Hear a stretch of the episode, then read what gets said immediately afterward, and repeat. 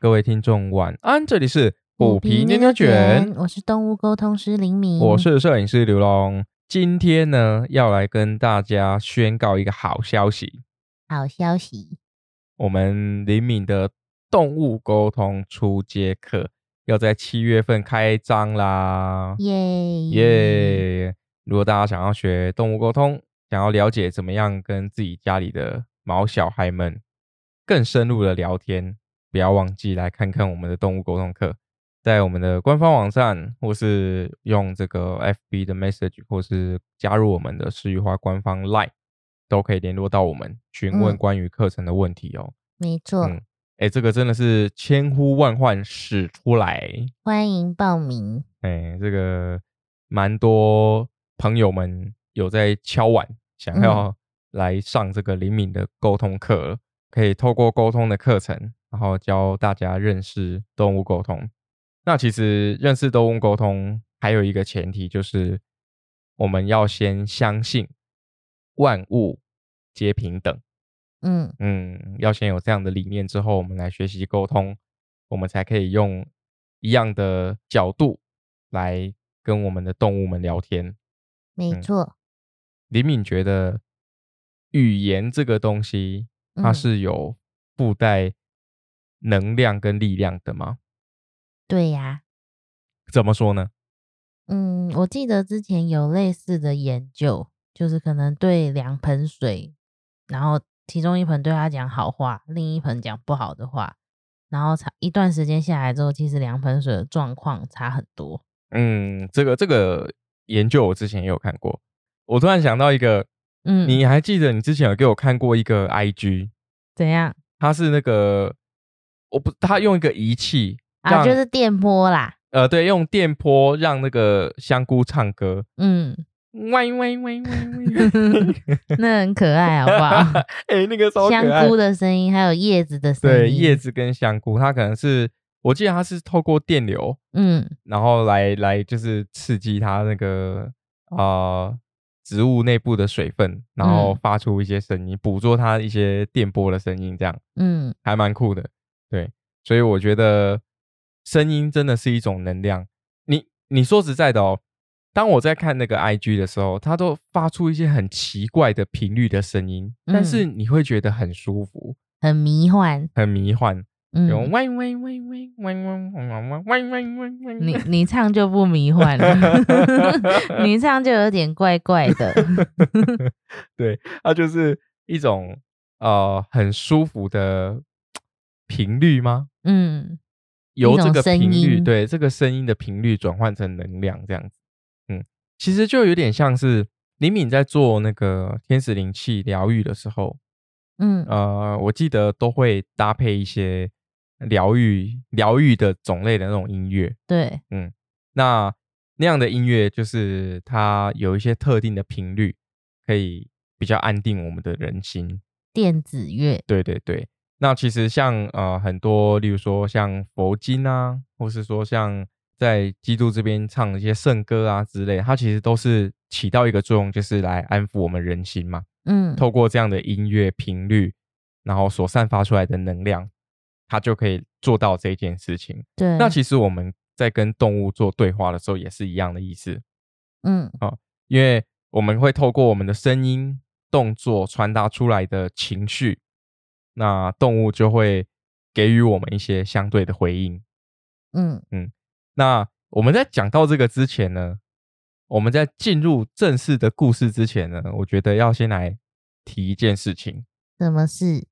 哎，我们虎皮妞妞卷已经迈入五十一集嘞！耶！哎，我刚这个是我刚刚突然录一录，突然意识到的。嗯，对，因为我在写那个档案的时候，哎。EP 五十一，哎，我我突然想到，我五十集的时候竟然没有讲讲一些那个感言、感言或感想啊。那我们补充说明 一下，补充一下是不是？嗯嗯，好，我也觉得可以，可以跟听众朋友聊一下。好，呃，虎皮妞妞卷成立已经一年多了嘛，那依照这个更新的速度，我们大部分都是一个礼拜一个更新。嗯嗯，有时候会小偷懒，哎，有时候会呃事情比较多的时候，可能就没有办法及时的上架。嗯，但其实我觉得我们录音好像蛮随性的。没错，哎哎，除了除了我声音一定要调整，呃，我我其实我也不知道我到底调的好不好，或是专不专业，你知道吗？就是一种呃，听起来舒服。哎，对，听起来舒服就就过关了。听起来不舒服，我就会搞很久的那种人。声音洁癖 啦。对对对，哦，那其实我们很随性。嗯，那我们也希望能够透过这个节目，就是让听众朋友可以去。用比较大家都在同一种生活圈、同一种环境下，然后同一种状态来去听我们讲故事。嗯，对。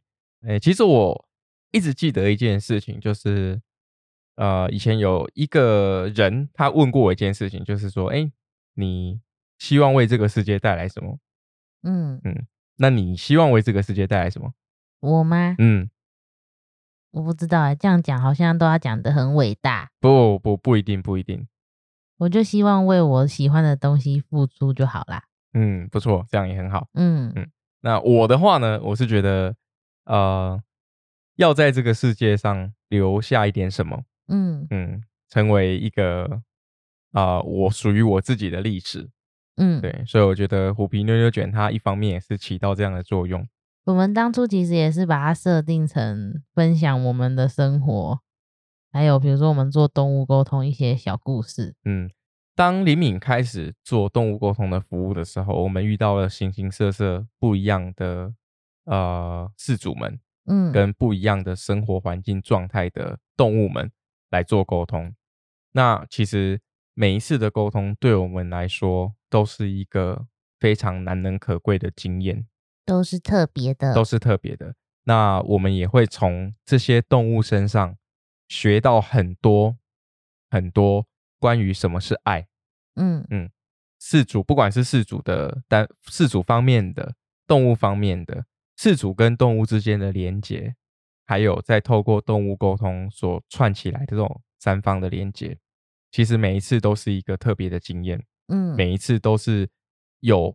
一定会有故事的内涵，值得我们去深思。没错，所以我觉得，呃，我自己是很开心啊，能够分享这样的故事给大家听，给大家知道，是是一件蛮幸福的事情。我们当初买设备也很随性，呃，真的很随性啊，就去逛逛街，然后看到就想说，那不然来录。然后买一买就录了，所以大家去看那个第一二三集哦，嗯，那个上架时间都超随便的，对。但因为现在现在有呃整个频道的成长量还不错，嗯，那也有蛮多粉丝，嗯，我实在有点不好意思讲粉丝这两个字，为什么？不然要讲什么？支持者，好，嗯，听众就好了，听众朋友们，对对对。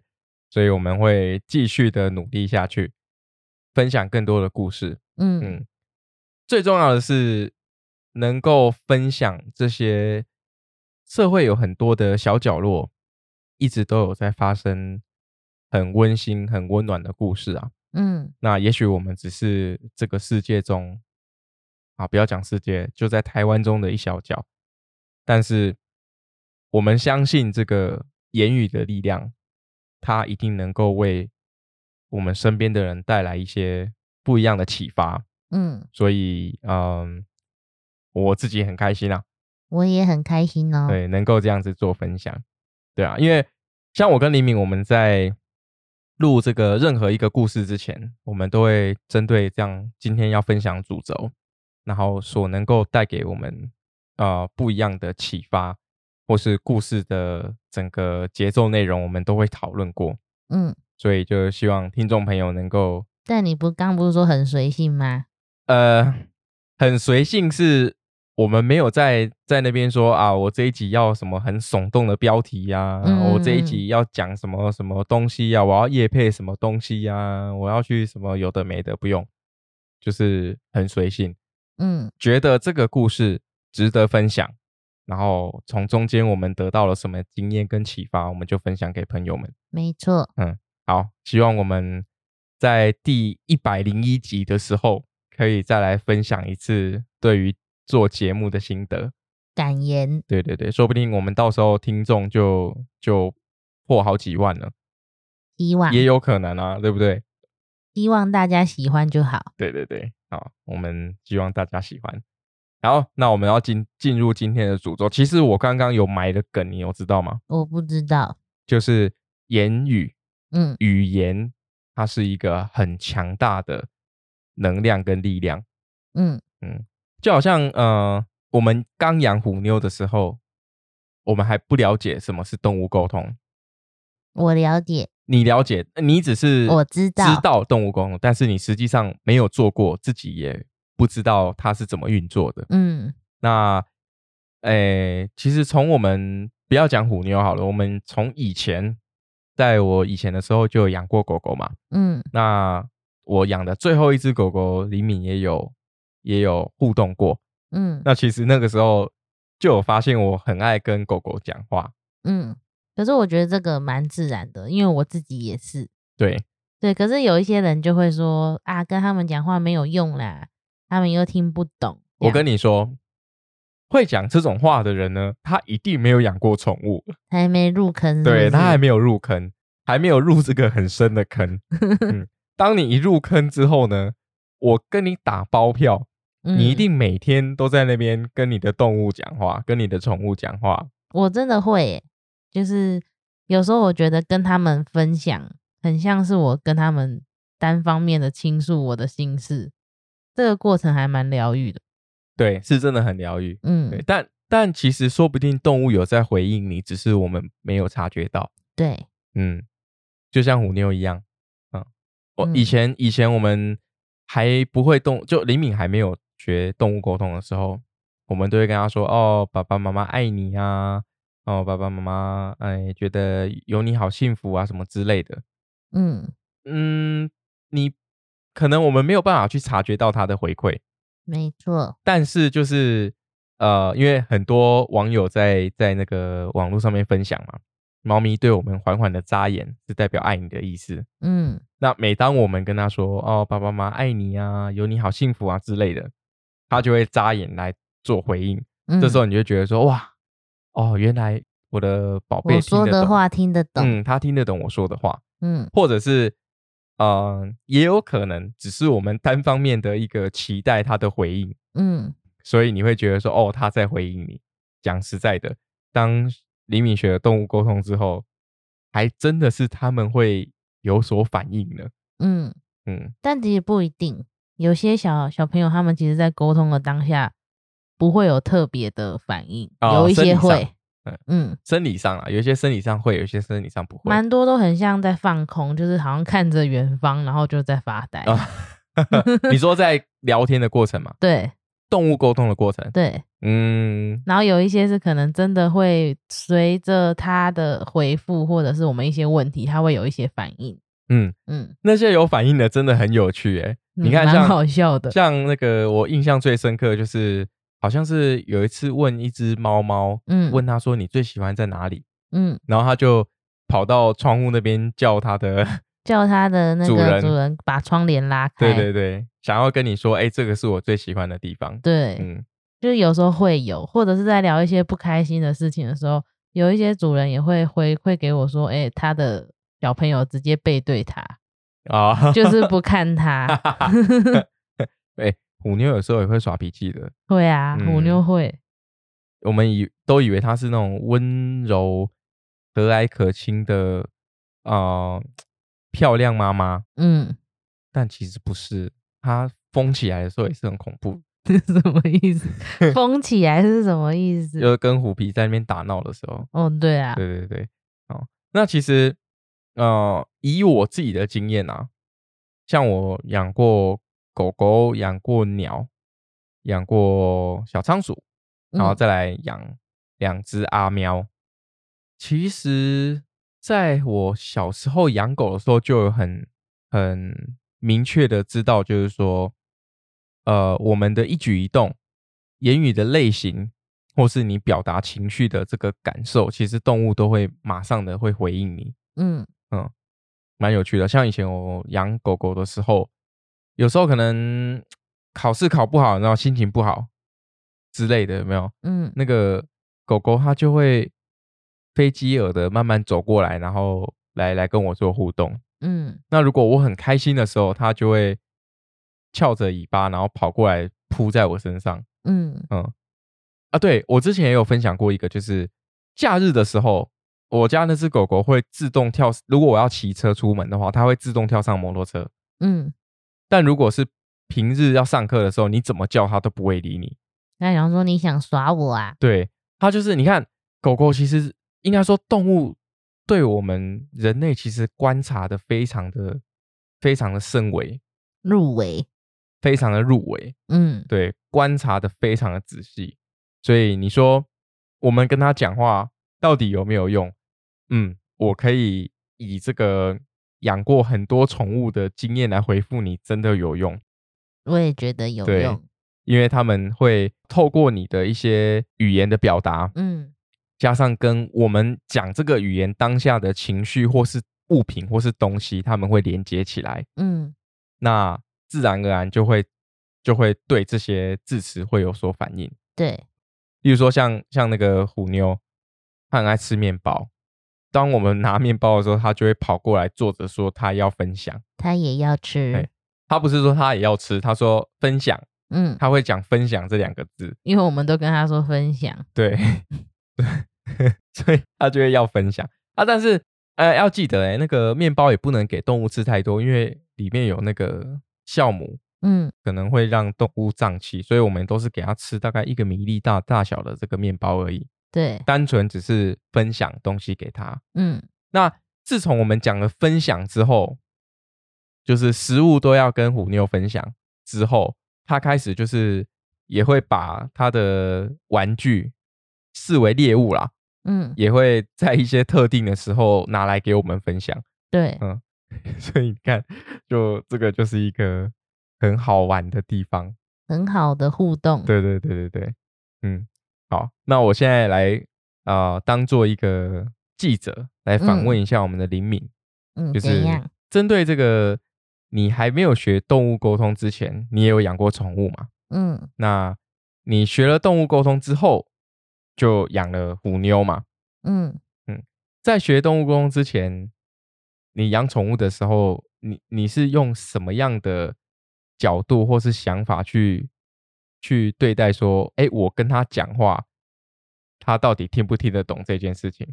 其实，在动物沟通之前，我觉得比较像把他们拟人化。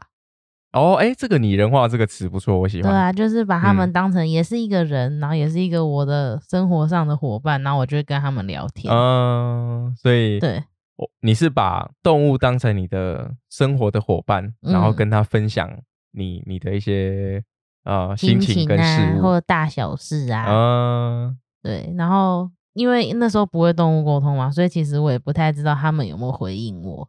嗯，嗯，这就是在学动物沟通之前我的感觉。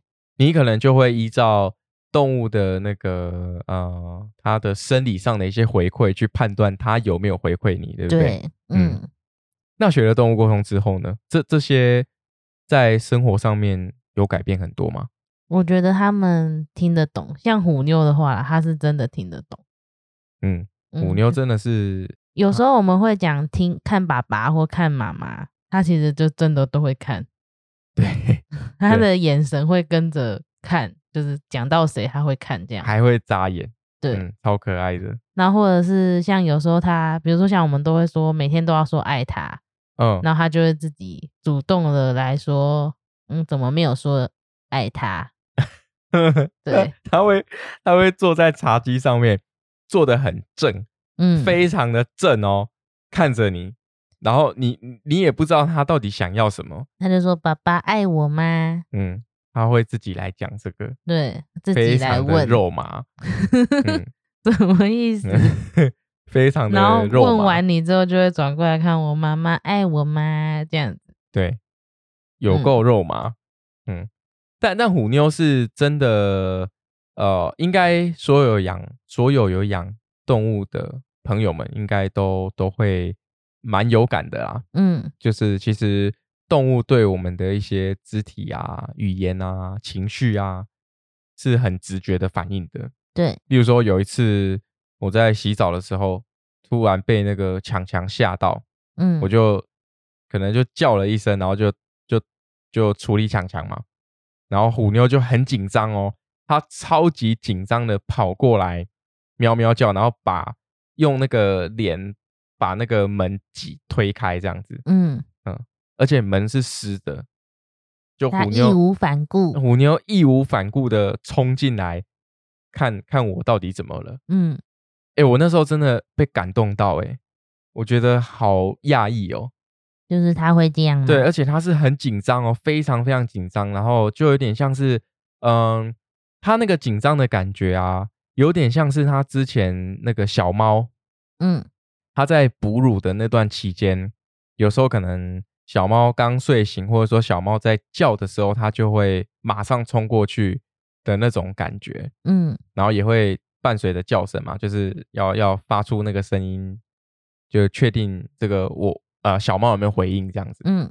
嗯就你感受得到它很紧张，想要来确认你的状况，嗯。嗯，但浴室它是最不喜欢去的，对，但是他还是冲过来了。对，哇，那时候真的是被感动到，所以，嗯，动物们真的是把我们当成是他们的伙伴一样在在对待的，嗯。嗯，然后有时候可能跟跟李敏在那边打闹，然后他还会来劝架，他会咬你，对对，他会咬我，明明就有时候你比较强势，怎么都咬我嘞哈哈，因为他比较爱我吧。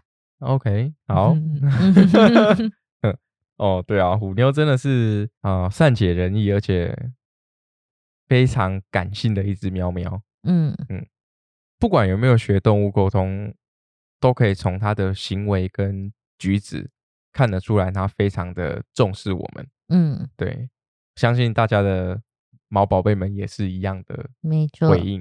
嗯嗯，那你学了动物沟通之后呢？你跟呃虎皮虎妞的生活有什么改变吗？虎皮吗？虎皮，等一下，先虎妞好了，因为虎皮好像没什么改变。什么意思？牛那个什么牛迁到北京还是牛？哎呀，牛啊，嗯 虎妞的话，我觉得就是我就真的会很习惯都跟他分享很多事情。嗯对，比如说有时候在工作或干嘛，他有想要来找我的时候，我就会告诉他说我正在做什么事情，嗯，然后希望他不要打扰啊，或者是等一下再去摸摸他、啊、什么的，嗯，对就让他都会很乖的，没有，有时候就会在电脑前面直接坐下来。对，他会耍脾气。对，有时候我在看书，他就直接一屁股就坐在我书上。嗯，不想给你看，就是不想给你看对，。有时候我在电脑前面工作的时候，他就会用，他就会走过来用屁股甩我的脸。嗯，嗯这我都感受得到。那个当下就想要你陪他。对对对，那虎皮的话，我觉得虎皮其实他也都听得懂，只是他要不要做。因为最常发生就是，比如说我在帮你疗愈的时候，他会一直来叫。对，他他他叫那个，我们上次有分享过，嗯，把爸爸还给我。对，，他说你们在 干嘛？把爸爸还给我这样子，好变态的。然后就是会一直叫叫到疗愈结束。嗯，真的。就是呃前前面几次我请天使帮忙还有效，到后面他也不怕了，他就是一直叫。嗯，他就是我也，他就有点我也想参与的那种感觉。嗯，嗯可是我最我们最近一次疗愈，我觉得他表现的很好。呃，我那时候就跟他说：“你你知道妈妈在做什么吗？”然后他就说他看到后面有翅膀。嗯我就说：“那你看到有翅膀的时候，就是妈妈在工作的时候，你就不可以吵。哦，”然后他就乖乖的坐在旁边，哇，好可爱哦。然后也很好笑，就是才正结束，然后把天使请走的时候，他就叫了。他可能就想说：“哎、时间到了，我可以叫了。”他就叫了，这样。他他叫其实就单纯要我摸他而已，没、没有嗯什么其他的，就是要陪他啦。对，嗯，啊对，说到这个，我突然想到一个，是以前啊，只要我们回家有没有嗯，两只喵喵就会来门口迎接嘛。对然后每次虎皮都坐很远，然后脸很臭。后来是你你沟通了之后才发现说，原来他是被虎妞逼的。我就跟他说：“虎皮，你好可爱哦，你怎么会在这里？你等爸爸妈妈回来哦。”那他就回我说：“没有啊，姐姐叫我要这样做。他脸真的很臭，他脸真的臭到不行。就是他其实不是自愿的，他是被逼的。对对对，超好笑。这个这个也是沟通沟通之后才知道有这件事。可是虎妞就是真的每天都会等门，哦，真的、嗯真的，他等完门之后就很嗨，所以他就很兴奋。但其实他高兴并不是为了食物，嗯，这个是这个是我们也觉得很很奇妙的地方。嗯，他就是单纯的很开心，然后就是你们回来了，你们回来了，然后、觉得有点。像狗狗。啊，对对对，然后摸摸它，然后跟它互动，它就会很开心这样子。嗯嗯，因为他吃饭的时候，他吃饭时间并不是我们回家的时间啊，嗯，对，所以会觉得真的蛮窝心的，就是你会知道说，哦，还有很重要的事情要早点回家，就嗯是要回去看妞。对，回去嗯看妞。对我妈都会讲回去看妞。嗯对于我们要去相信跟动物们说话是一个非常有效的互动方式，并不是在学了动物沟通之后才才相信这件事情。其实，在嗯学动物沟通之前，我们就很相信这件事。对，对我想，所有的呃饲主们、奴才们，应该也会跟我们的想法蛮相近的。嗯嗯，因为真的是跟他们讲话很疗愈的，不管他们有做什么样的反应。嗯，哦，当然，如果你跟他讲话，他咬你或是 好像就不太疗愈，哎 好像就不是很疗愈。嗯，对对对，像那个像我我朋友嗯，他们家的猫，你跟他讲太多话，他会不爽。你是在讲那个吗？摩卡，嗯，我觉得摩卡很可爱，就是你一直跟他讲话的时候，他就会哇，够了哦，够了哦，够了哦，你不要再很讲了。哦，你很吵哦，我只是来这边休息一下，你在那边一直吵，不要再讲了哦。而且你你记不记得我们那时候跟摩卡讲了什么话？他很生气啊。叫他宝贝，对，因为因为叫他虎妞宝宝虎妞跟虎皮是他们很喜欢被叫宝贝跟宝宝，对，他们就觉得宝贝跟宝宝是很特别的，然后很亲亲密的话。嗯，然后因为我们常常去那个朋友家，然后我有一次就是叫摩卡宝宝，然后他就他就瞪我，他而且而且他他叫的超大，他叫超久，他就哇，拉，长音。对，然后我就问他说：“你不喜欢被叫宝宝吗？”他就说：“谁是宝宝？宝宝才不是我。”他说：“宝宝是小婴儿，就是因为那个朋友家里有有小小朋友小朋友，对，对，他就说宝宝是他才不是我，然后他就厌恶到厌恶自己。哎、他那个时候真的，他真的很不爽，因为他尾巴狂甩，就是不耐烦，嗯，他非常不高兴，我们叫他摩卡宝宝。他就他就说不要叫他宝宝，对对对对对，这个超明显的，对啊直。接发脾气。所以你看那个，不要不要说我们说话，或者是说我们的言语动物听不懂，他们嗯实际上是可以理解我们在讲。当然就是说要要跟这个东西、物品或是人去做连接，嗯，只要连接上了，他们就会理解是什么意思。像我们嗯讲这个宝贝宝宝，也有另外一个沟通的案例，真的就是我的客人，嗯然后他是狗狗小天使，啊、是对，然后因为那时候我们都会问说，哎，呃，事主有没有照护人有没有对自己有什么特别的称呼？对，比如说像我们就自己称呼爸爸妈妈嘛，嗯。那有些人可能是会称呼自己哥哥姐姐，对，然后这个照护人他就说他没有特别的称呼，嗯。他对自己没有特别称呼，所以他就给了我一张他自他的照片，嗯。然后就在连上线的时候，我就问那只狗狗说：“你都怎么称呼这个人？”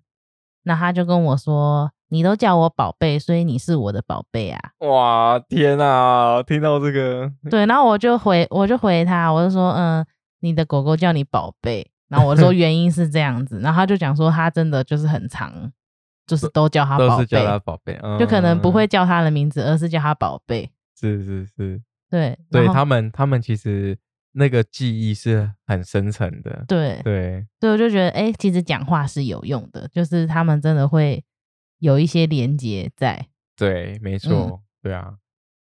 我我们讲的讲话是就是平常这样子，好像你把它拟人化一样的对话，嗯，并不是说指令，对，或是你希望他要听到这个字词的时候要有什么反应，不是，就是真的很单纯的是平常的对话。嗯嗯，那你说指令这些教学啊、训练啊、指令啊，其实这个都是比较要求他们要记下这些命令，然后嗯去给予正确的回应。嗯，但我们现在这边所探讨跟都是讲话都是。讲话，就是我们单方面的把这个宠物、这个动物、这个毛宝贝拟人化，然后跟他聊天讲话。对，这种感像我们之前就是我算早期的时候沟通我朋友的猫咪，就是那只很嗯聪明的猫，对，它其实连人的名字它都知道。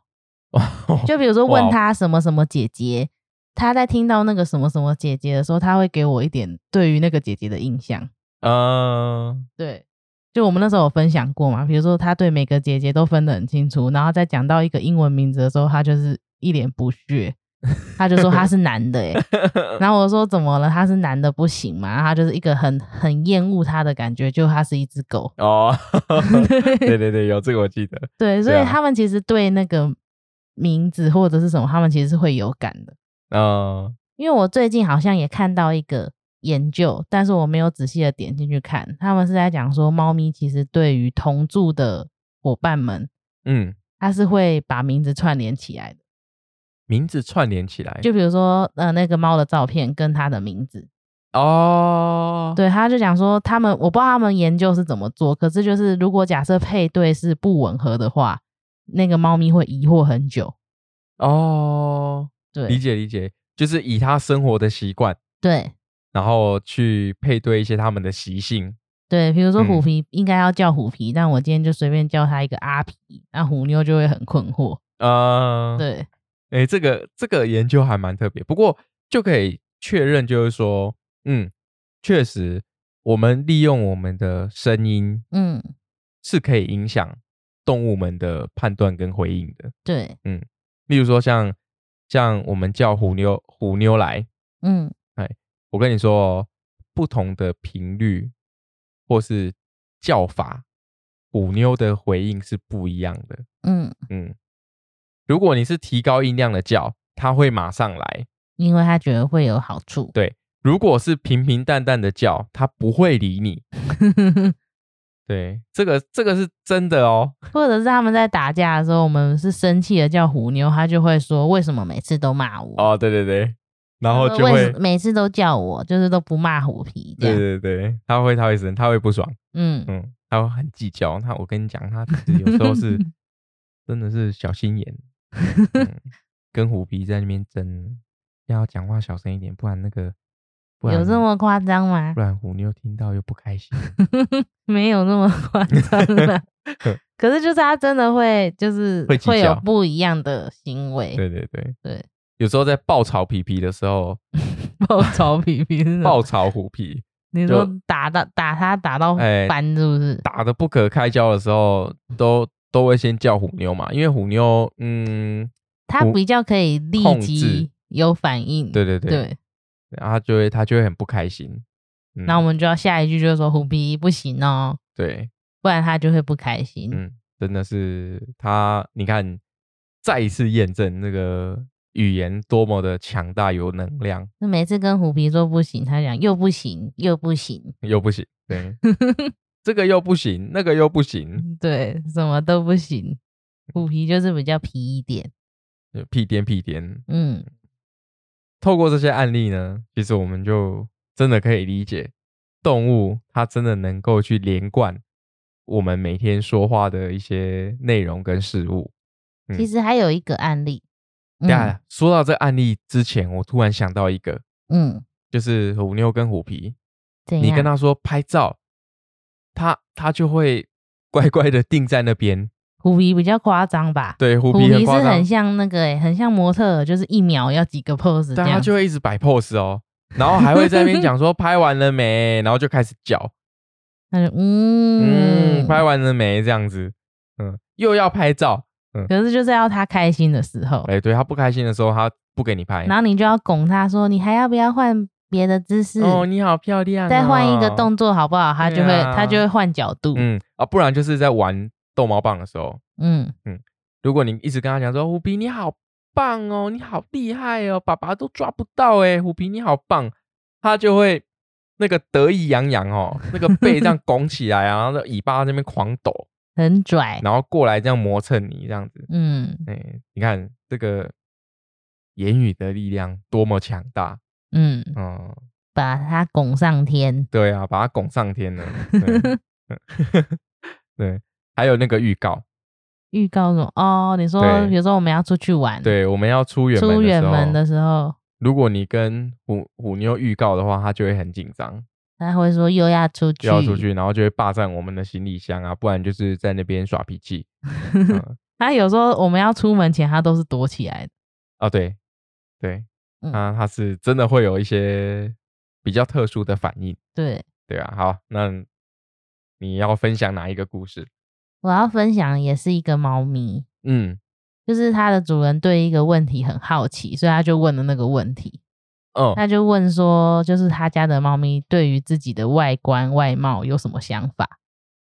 呃，应该大部分的猫猫可能都会说很很好啊，没什么好挑剔的啊，怎样对吧？都很很棒，是不是？哦，对啊，然后那时候我觉得很有趣，是那个猫咪就是直接回我说：“我圆圆的很棒。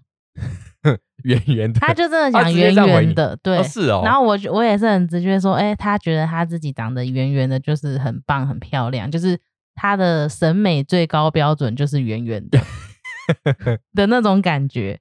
然后它的主人就在笑，他就说他真的都跟他说圆圆的很可爱啊，圆圆的很漂亮啊，这样 就是包括哦。连他的朋友可能就是在跟他讲说啊，你怎么把猫养的这么肉啊，然后养的嗯。这么胖，他的主人都会说哪有圆圆的就很可爱。呃，然后那个猫咪可能就是常常听到圆圆的，它就是把自己审美最高标准就是把它连接起来了，定在圆圆的，就是很棒这样。哇，这样子我们的虎妞它已经有点圆了，有点圆，又不是太圆，嗯，它的肚肚很圆，对对。然后我就发觉，其实有时候在问他们，比如说关于外貌好了，或者是对于自己的个性好了，其实他们都会讲说，比如说我很可爱呀、呃，我我很聪明啊，嗯我很漂亮，就是其实这些感觉都是我们平常会跟他们讲的话。啊，对对对，对就是他们会直接把它连接在一起了，嗯，对啊，大家平常都怎么样跟自己的猫小孩互动呢？会会像这个我们今天讲的故事一样，把它拟人，然后一直跟它聊天吗？嗯我相信大部分都是，嗯你一定会不自觉的会用一些奇腔怪调嗯，去跟你的动物讲话。这样你妈就蛮标准的。哎、对对对，他那个我真的是哦，他唱歌真的没有很厉害，你知道吗？他在叫虎妞虎皮的时候，那个音高三度 很棒哦哦。超强的，真的是叫到那个虎皮都会躲起来我来。记得你妈妈之前有一次试训的时候，她就那种“哎呦，好可爱哟”这种，哦，我记得她就发出这种声音，呃，对对对，就说虎妞真的很可爱。嗯，然后他就，然后那时候有一次试训的时候很好玩，就是他就一直叫虎妞，嗯，他叫虎妞虎妞虎妞，然后那个每叫一次虎妞，虎妞就眨一次眼。然后你妈就想说 她是眼睛不舒服，她是眼睛不舒服还是想睡觉？怎么一直眨眼睛？他在回应你呀、阿布，你知不知道他在回应你？呃 对啊，所以真的是声音是一个非常有力量而且有能量的一种心灵交互的方式。嗯对啊，所以我们跟动物说话，真的他们能够感受得到我们的语气跟情绪。嗯可以透过声音来去了解。那有些它可能动物它天生并不是透过声音来去做互动啊，那一嗯定有别的方式，对，只是呃我们平常都市里生活能够接触到的宠物动物就是这一些。嗯对，那也许哎动物园的这些工作人员啊，他们对于每个不同种类的动物，就会有不同种类的互动方式。嗯，那万物之间在自然当中，他们也一定有他们的生存跟互动的方式，只是我们还不了解。所以你看，世间万物有多少的东西，我们要去学习嗯跟认知，一定要相信啊、不管有没有学动物沟通，我们都要相信，跟毛小孩们对话，其实就是在建立他们对于事物嗯或是情绪上的认知，绝对不是自言自语，不需要担心引来侧目。嗯，那些侧目的人呢，一定没有养过宠物，他们不懂我们的这种，我他他们不懂我们的这种爱，什么爱我们这种呃，变得不像自己的哎爱？对对对对对，嗯，应该大家都一样啊。我不相信有人有养宠物，但是跟我说我从来不跟我家动物讲话的、啊，我 我不跟他讲话的、啊。难道你每天都只跟他说来吃喝 这样也是讲话，拜？对啊，你还是有讲话啊，对不对？嗯嗯，不管是心灵上的交流，还是我们在实实际上的这种生理上的交流，动物都可以很很有非常高的觉察力，嗯去觉察我们任何的任何的呃动作跟反应。对啊，所以跟他们聊天，倾诉一些心事，然后有时候可能呃，不管是伤心、开心、难过、生气都好，我们都可以去注意动物给我们的回馈。嗯，那你就可以，你也可以从动物的身上学习到很多。我是真的这么认为。没错，哦，那天那个抢强事件，我真的被虎妞感动到一个快落泪。你怎么这么感性呢？对啊，很感性啊！你看他那个不顾一切，那个弄得他整个头都湿哒哒的，也要确认我状况怎么样。嗯，我就要跟他说：“哦虎妞没事，虎妞没事哦，爸爸刚刚在抓虫虫哦，抓嗯，虫虫哦，这样子。他就哦好，虫虫不干我的事就跑走掉了。对。嗯，啊，有有时候虎皮有没有？嗯。他在找虫虫的时候，哦，对对对，之前有分享过，什么？爸爸虫虫，爸爸虫虫，爸爸虫虫，爸爸虫虫，爸爸虫虫，就只会一直叫，对。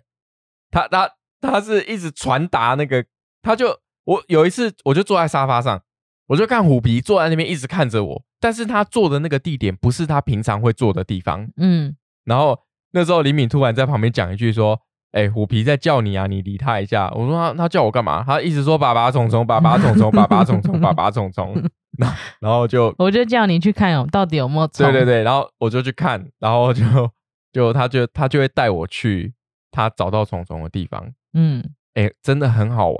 蛮好用的。对它，它是一个重重雷达。不过嗯我说实在的是，这样子跟他们互动，那种心灵上的交织，真的是让生活增添很多很多很多的乐趣。也变很丰富。对啊，就是你可以去感受到更多不一样毛小孩对我们的感受或是心里话，嗯很嗯有趣。